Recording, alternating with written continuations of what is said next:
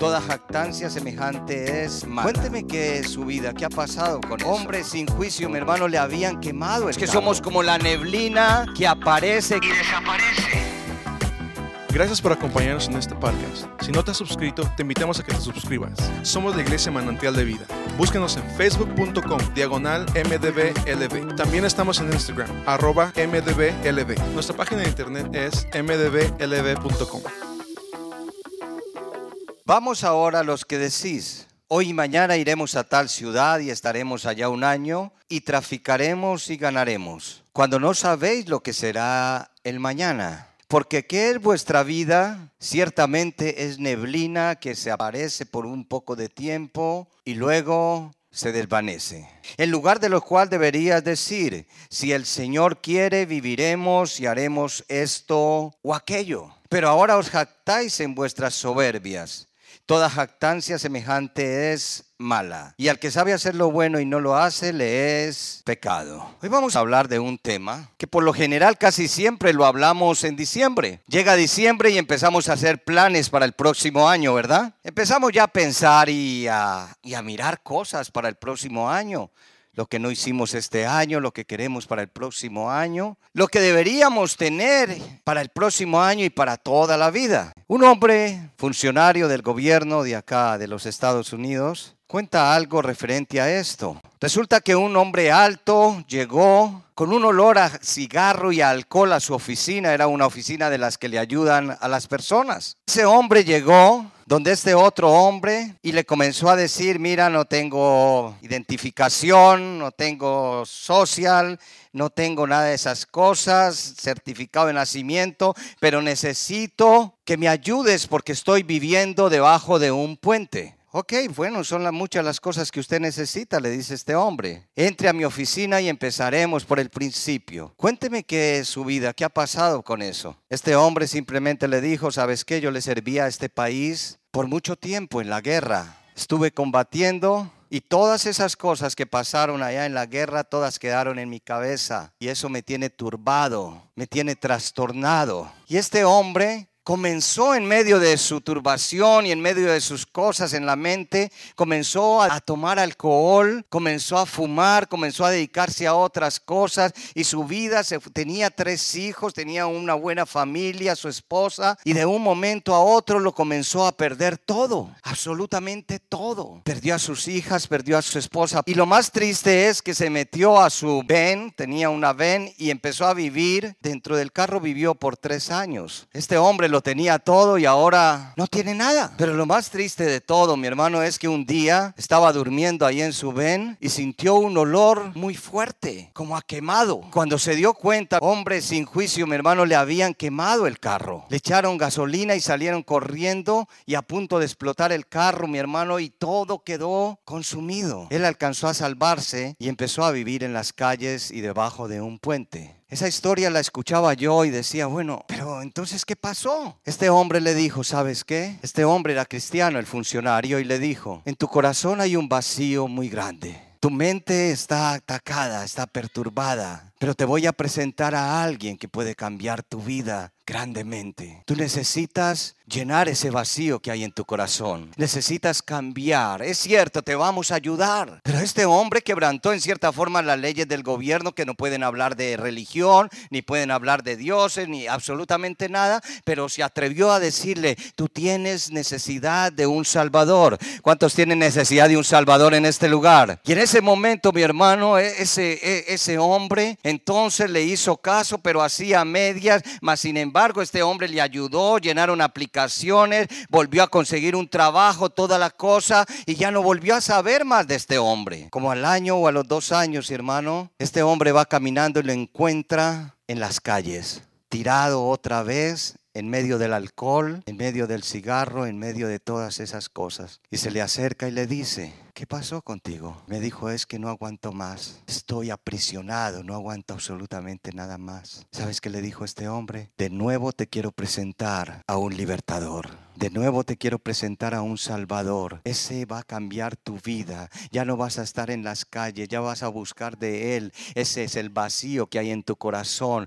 Por eso el enemigo te está usando. Por eso el enemigo te tiene aprisionado. Por eso el enemigo te tiene atribulado. Porque Él te quiere esclavizar. Pero te voy a presentar a alguien que te va a liberar de toda tu condición. Aleluya. Fíjate qué tremendo. Y me dice el hombre, entonces a quién me vas a presentar? ¿Sabe qué le dice este hombre? Te voy a presentar al Hijo del Dios vivo, al Hijo del Dios viviente. Te voy a presentar un libertador. Ese hombre recibió al Señor en su corazón y a partir de ese momento su vida cambió. Esta vez sí lo recibió con gozo, lo recibió con alegría. Donde Cristo llega, todo cambia. Muchos llegamos a los pies de Cristo, pero también muchos no han cambiado. Muchos todavía están caminando de una forma chueca, de una forma difícil. Están caminando, mi hermano, sin el consejo de Dios. Están caminando no en santidad, están caminando en un camino solamente cuando les conviene, están buscando de Dios. Solamente cuando ven la necesidad de Dios, están buscando de Dios. Pero quiero decirte en este día, la misericordia de Dios te alcanzó a ti, a ti y a mí. Y ahora somos salvos para la gloria del Dios vivo. Dele la gloria al Señor si usted lo cree, aleluya. ¿Por qué les estoy hablando de esto? Porque no sabemos qué va a pasar el día de mañana. A veces pensamos, hermano, y nos hacemos tantas ilusiones. Es que para el próximo año voy a hacer esto, voy a hacer lo otro. Y estamos como los traficantes de que habla el libro de Santiago. Y empezamos a hablar cosas y empezamos a planear cosas, pero no tenemos en cuenta a Dios. Dice la palabra de Dios que somos como la neblina que aparece y desaparece. Hoy estamos, mañana no estamos. Pero te tengo una buena noticia, mi hermano. Lo que es de Dios permanece. Nos vamos de este planeta, pero por toda una eternidad vamos a estar con nuestro Dios. ¿Y por qué te estoy hablando de esto? Porque a veces compramos la silla sin tener el caballo. ¿Está captando? A veces hacemos las cosas sin contar con el permiso de Dios. ¿Cómo es eso? ¿Cuántos quieren recibir bendición para el próximo año? Gloria al Señor. Y para recibir la bendición necesitamos que Dios esté en nuestras vidas.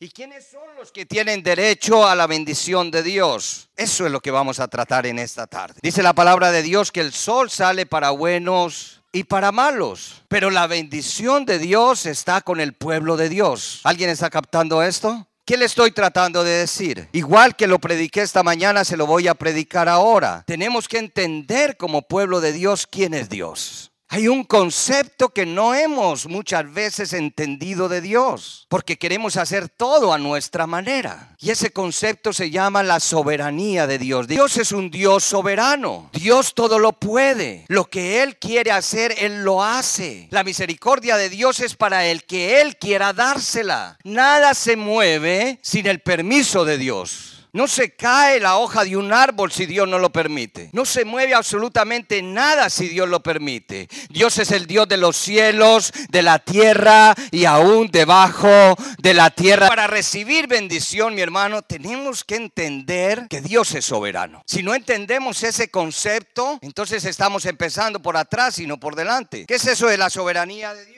Salmo 24, 1 y 2. De Jehová es la tierra y su plenitud, el mundo y los que en él habitan, porque él la fundó sobre los mares y la firmó sobre los ríos. Entonces el rey David o el salmista David en este caso, mi hermano, ¿qué es lo que está haciendo? Está simplemente estableciendo la soberanía de Dios. De Jehová son los cielos, de Jehová es la tierra, los planetas, todo lo que en él se mueva. De Jehová son los, los mares, de Jehová son las extensiones, de Jehová son todas las cosas porque fueron creadas por Él y para Él todo lo que hay en el cielo, en la tierra y aún bajo la tierra. Porque es necesario que entendamos que de Jehová es todo. Porque si queremos emprender algo para el nuevo año, tenemos que colocar todo en las manos de Dios. Porque lo que vas a hacer no te pertenece a ti. Lo que vas a hacer le pertenece a Dios. Dios. Dios es el dueño de tus pensamientos.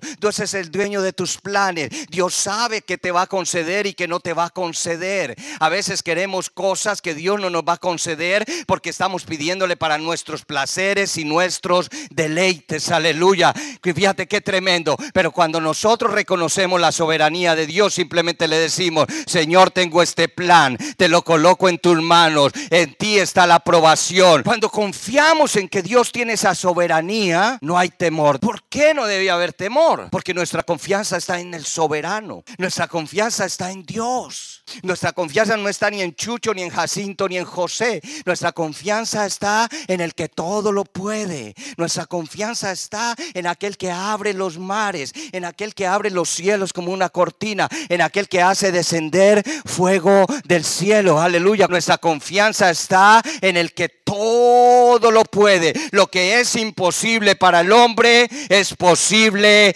para Dios. Si Dios es Señor de todo, entonces ¿quién se le puede aproximar? ¿Será que podemos acercarnos a Dios siendo Dios tan soberano? Claro que podemos. Y eso es lo que Dios está esperando. Buscadme ahora, dice la palabra de Dios, mientras pueda ser hallado. Dios quiere que tú y yo, mi hermano, estemos en comunión con Él. Capte bien esto. ¿Cuántos quieren recibir la bendición de Dios? Entonces, si yo sé que Dios es soberano, mi hermano, la bendición no la vamos a ver sin el consentimiento de Dios, sin el permiso de Dios. Señor, que mi familia sea bendecida. Tú estás clamando, pero no lo estás viendo. Pero de un momento a otro, Dios escucha tu clamor. Dios escucha tu clamor y concede la bendición. Y la familia es más que bendecida. En ese momento se derrama la bendición. ¿Por qué se derrama la bendición? Porque fue Dios quien derramó la bendición. Salmo 24 del 4 al 6. ¿Quiénes tienen derecho a esa bendición? El limpio de manos y puro de corazón. El limpio de manos. ¿Sabe espiritualmente qué quiere decir?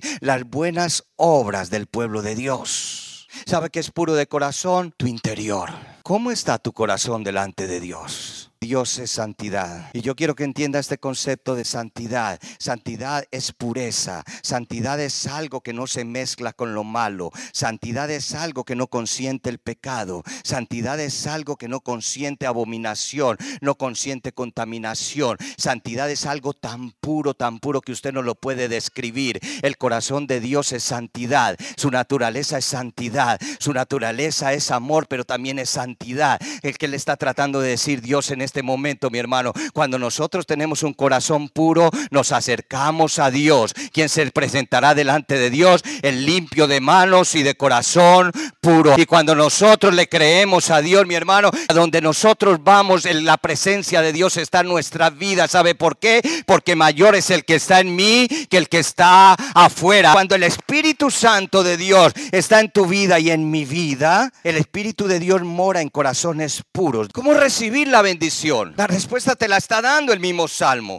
¿Quiénes recibirán la bendición? Los limpios de manos y de corazón puro. Pero dice algo más, el que no ha elevado su alma a cosas vanas. ¿Qué es eso de cosas vanas? Cosas vacías aquellos que no han puesto sus ojos en el placer y en el deleite, en las cosas del mundo, aquellos que no han permitido que el espíritu del mundo toque su corazón, aquellos que no han permitido que el espíritu mundano dañe su vida, contamine su corazón. La mundanalidad nos aleja de Dios, el pecado nos aleja de Dios. Dice la palabra, el que no ha elevado su alma a cosas vanas. que son cosas vanas? Engaño, mentiras, orgullo, desprecio falta de perdón, aquello que Dios no le gusta, aquello que Dios abomina, aquello que Dios desagrada. La naturaleza de Dios es santa y Él aborrece el pecado. Y si Él aborrece el pecado, nosotros como hijos de Dios tenemos que aborrecer el pecado. El que no ha elevado su alma a cosas vanas, ni jurado con engaño. ¿Qué es eso de ni jurado con engaño? O somos o no somos. O nos mantenemos en las cosas de Dios o no nos mantenemos. Este, es tremendamente difícil, pero hay cristianos que se mantienen engañando, mi hermano. ¿Y sabe cuál es la respuesta cuando uno se da cuenta? No,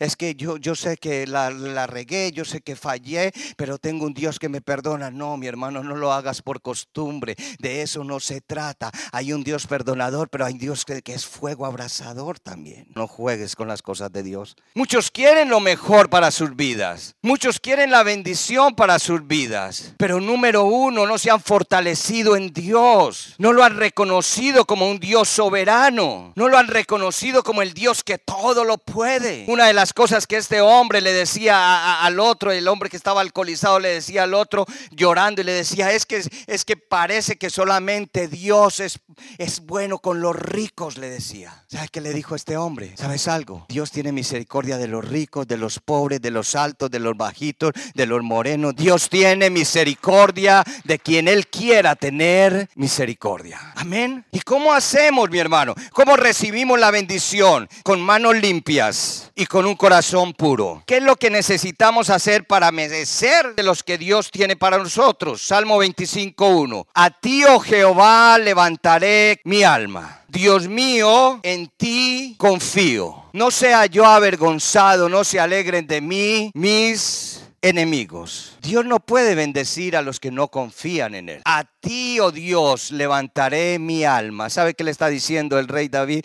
o el salmista David? Simplemente le está diciendo, Señor, yo creo plenamente en ti. Levantar mi alma es saber que lo que venga está en las manos de Dios que Dios tiene el control de todo. Señor, levanto mi alma a ti, levanto mi adoración a ti, levanto mi alabanza a ti, levanto mi quebranto a ti, levanto mi clamor a ti, aleluya, porque Dios escucha la voz del pueblo, aleluya. Los justos hablan y Dios escucha. ¿Qué quiere decir los justos? Los que han sido justificados por la obra redentora de Cristo Jesús en la cruz del Calvario, aleluya. Nosotros somos contados como pueblo de Dios. ¿Qué quiere decir confío? Te entrego toda mi vida, te entrego todo mi corazón, te entrego mi matrimonio, te entrego mi familia, te entrego mis finanzas, te entrego mi salud, todo lo que se mueva dentro de mí, te lo entrego, Señor, porque solamente en ti confío no sea yo avergonzado. El enemigo vino para robar, matar y destruir. Eso es lo que quiere el enemigo en nuestras vidas, avergonzarnos delante de Dios, colocarnos en caída, colocarnos en quitar el propósito de Dios para nuestras vidas. El enemigo te va a meter cosas en tu mente. Escúcheme bien. Esta mañana mientras estaba antes de la predicación estaba atrás y entonces veía como que no venía nadie y entonces el enemigo trataba como de meter chuzos, de meter cosas que pasó, que esto, que lo otro. Me empecé como a desesperar allá, pero de un momento a otro sentí que el Señor me estaba diciendo, que ¿cuál es el temor? ¿Cuál es el miedo? Yo tengo el control de todo. Aleluya. En ese momento, mi hermano, me vine para acá, empecé a adorar a Dios. En el momento que estaba adorando a Dios, un buen rato acá, cuando volteo y ya la iglesia estaba casi llena para la gloria de Dios. Dele la gloria al que vive, aleluya. Ese es el Dios que tenemos. En ti he confiado mi alma. Ahora la pregunta para ustedes, ¿en quién ha confiado su alma? No entréis en pecado ni en cosas vanas cuando estamos haciendo lo que no le agrada a Dios, no estamos entregándole nuestra alma a Dios. No juegue con la palabra de Dios porque le puede ir muy mal. No juegue con la palabra de Dios porque el enemigo sutilmente se va metiendo en tu mente y en tu corazón y te hace ver las cosas buenas como si fueran malas y las malas como si fueran buenas. Y entonces sabes cómo vas a quedar avergonzado.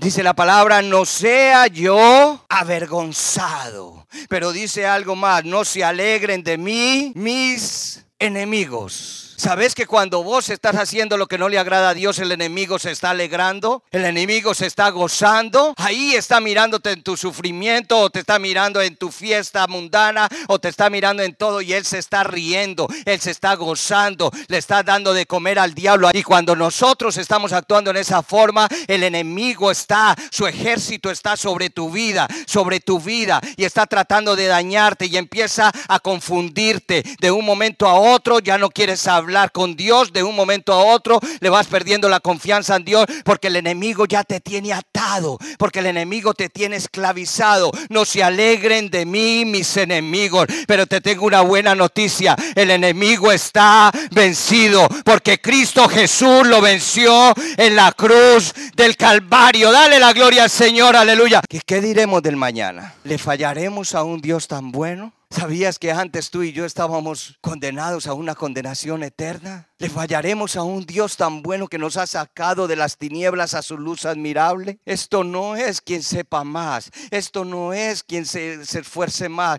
esto se trata de creerle a Dios, esto se trata de creer en su santa palabra, esto se trata de confiar nuestra alma a Dios, esto se trata de no ser avergonzados, esto se trata de presentarnos con manos limpias y un corazón puro. Cuando levanto mi adoración, aleluya, no tengo de qué avergonzarme porque ya le he pedido perdón por mis pecados, porque me ha arrepentido, porque ahora Cristo y yo somos un equipo completo, porque mayor es el que está en mí que el que está afuera. Pablo lo decía tranquilamente, porque juntamente con Cristo estoy crucificado. No era que estuviera en la cruz colgado, Pablo, porque juntamente con Cristo estoy crucificado. ¿Crucificado a qué? A mis pasiones. He crucificado mi pecado, he crucificado mis pasiones, he crucificado mis deseos mundanos, he crucificado todo aquello que me separa de Dios y he, y he querido caminar en santidad. Eso es crucificarse juntamente con Cristo, crucificar nuestros deseos mundanos, crucificar nuestra carnalidad, crucificar todo aquello que nos separa de Dios. Queremos recibir la bendición, pero tenemos que deshacernos de todo peso y pecado. Queremos recibir la bendición, pero queremos que caminar recto delante de Dios. Queremos recibir la bendición para nuestras vidas, pero tenemos que deshacernos de todo aquello que nos separa de Dios. Algunas veces me preguntan, pastor, pero es que no salgo de una. Entro a una y caigo en otra. Entro a otra y caigo en otra. Es que para mí no hay ninguna bendición. No confunda la bendición, por favor. Hay cosas que Dios permite en nuestras vidas para que tú seas fortalecido, para que tu carácter cambie. Dios va a permitir que a veces caigas, que resbalecen ciertas cosas, para que te levantes, para que el, el, Dios de la gloria coloque algo nuevo en tu corazón, para que tú clames, porque ya se nos olvida clamar, porque ya nos olvida buscar al Dios vivo, aleluya. Entonces Dios coloca la prueba. ¿Y por qué coloca la prueba? Porque es necesario cambiar. Porque entonces si no es necesario cambiar, ¿qué podemos seguir haciendo? ¿Qué te motiva tu vida? ¿Venir a un servicio y seguir pecando? No. No se trata de estarle pidiendo perdón a Dios por cada cosita que hagamos. Claro que hay que pedirle perdón a Dios, pero no tenemos que estar repitiendo, perseverando en el pecado, porque el que persevera en el pecado, en él perece. Señor, te doy gracias porque tú me levantas. Señor, te doy gracias porque me fortaleces. Esta mañana les hice un recuento del hijo pródigo. Ese joven recibió toda la herencia y la pidió en vida, ¿verdad? Ni siquiera esperó a que el viejo se muriera, la pidió en vida. Y se fue con su herencia. Y empezó a derrochar la herencia, a gastarla en placeres, en deleites, en farras, en paris, en todas esas cosas comenzó a, gastarla. Pero dice la palabra que llegó una gran hambruna a esa región y ya él no tenía absolutamente nada. ¿Y cómo sería el hambre que fue y pidió por allá trabajo y lo mandaron a, que, se, a, que se encargara de, de los cerdos de una hacienda? Y la comida de los cerdos era lo que lo alimentaba. Estamos comiendo basura, chatarra espiritual. ¿Sabes que cuando estamos alejados de Dios, estamos comiendo una comida espiritual sucia que te contamina, que te está dañando? Hasta ahí llegó el hijo pródigo. ¿Querés recibir la bendición de Dios? Entonces tenés que levantar los ojos nuevamente a Dios y buscar de Dios nuevamente. Cuando él vio que ya no podía más, entonces tomó una decisión. Tomó una decisión y lo dijo bien claro. Me levantaré e iré a mi padre y le pediré perdón. Esta mañana les decía, a lo mejor si, fuera otro tipo de padre, lo hubiera rechazado, le hubiera dicho, ya te fuiste, aquí no tenés entrada, esta casa no te pertenece, pero estaba hablando con un padre especial. Tú y yo tenemos un padre especial en los cielos. Y cuando nosotros estamos en pecado y cuando nosotros estamos caminando mal, es la hora, es el momento para recibir la bendición. Tenemos que levantarnos, tomar una decisión y decirle, Señor, he pecado contra el cielo y contra ti. No soy digno de llamarme tu hijo. Pero cuando el padre lo vio ahí en la distancia y en vez de rechazarlo, salió y corrió hacia él y lo besó y lo abrazó. Y no solamente lo abrazó, sino que lo dijo, este es mi hijo a quien yo creía muerto, ha resucitado. Este es mi hijo al que yo creía muerto, ha resucitado. ¿Y sabe que vino para el hijo pródigo? Lo contrario a lo que nosotros pensamos. El hombre piensa en su mente carnal, este no merece nada, este ya la hizo, a este no se le puede. ¿Sabe qué es lo que hizo el padre? Pues mandó a matar el becerro más gordo, mandó, le puso un anillo que significa autoridad y lo vestió de nuevo como su hijo y lo abrazó y lo entró de nuevo al palacio. ¿Quiere recibir la bendición de Dios? Levántese como una mujer valiente.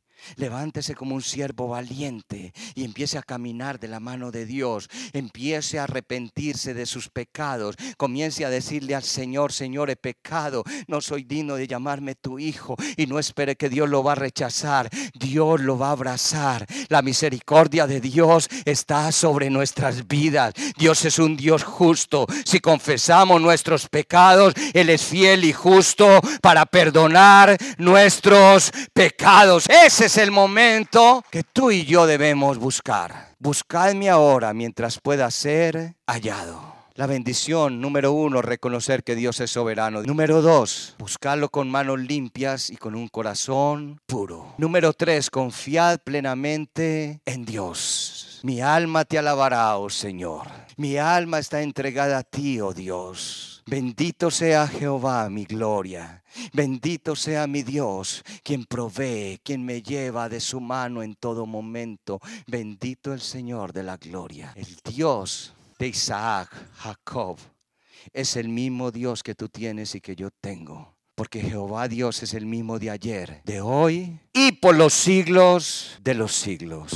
Gracias por acompañarnos en este podcast. Si no te has suscrito, te invitamos a que te suscribas. Somos la Iglesia Manantial de Vida. Búscanos en facebook.com, diagonal mdblb. También estamos en Instagram, arroba mdblb. Nuestra página de internet es mdblb.com.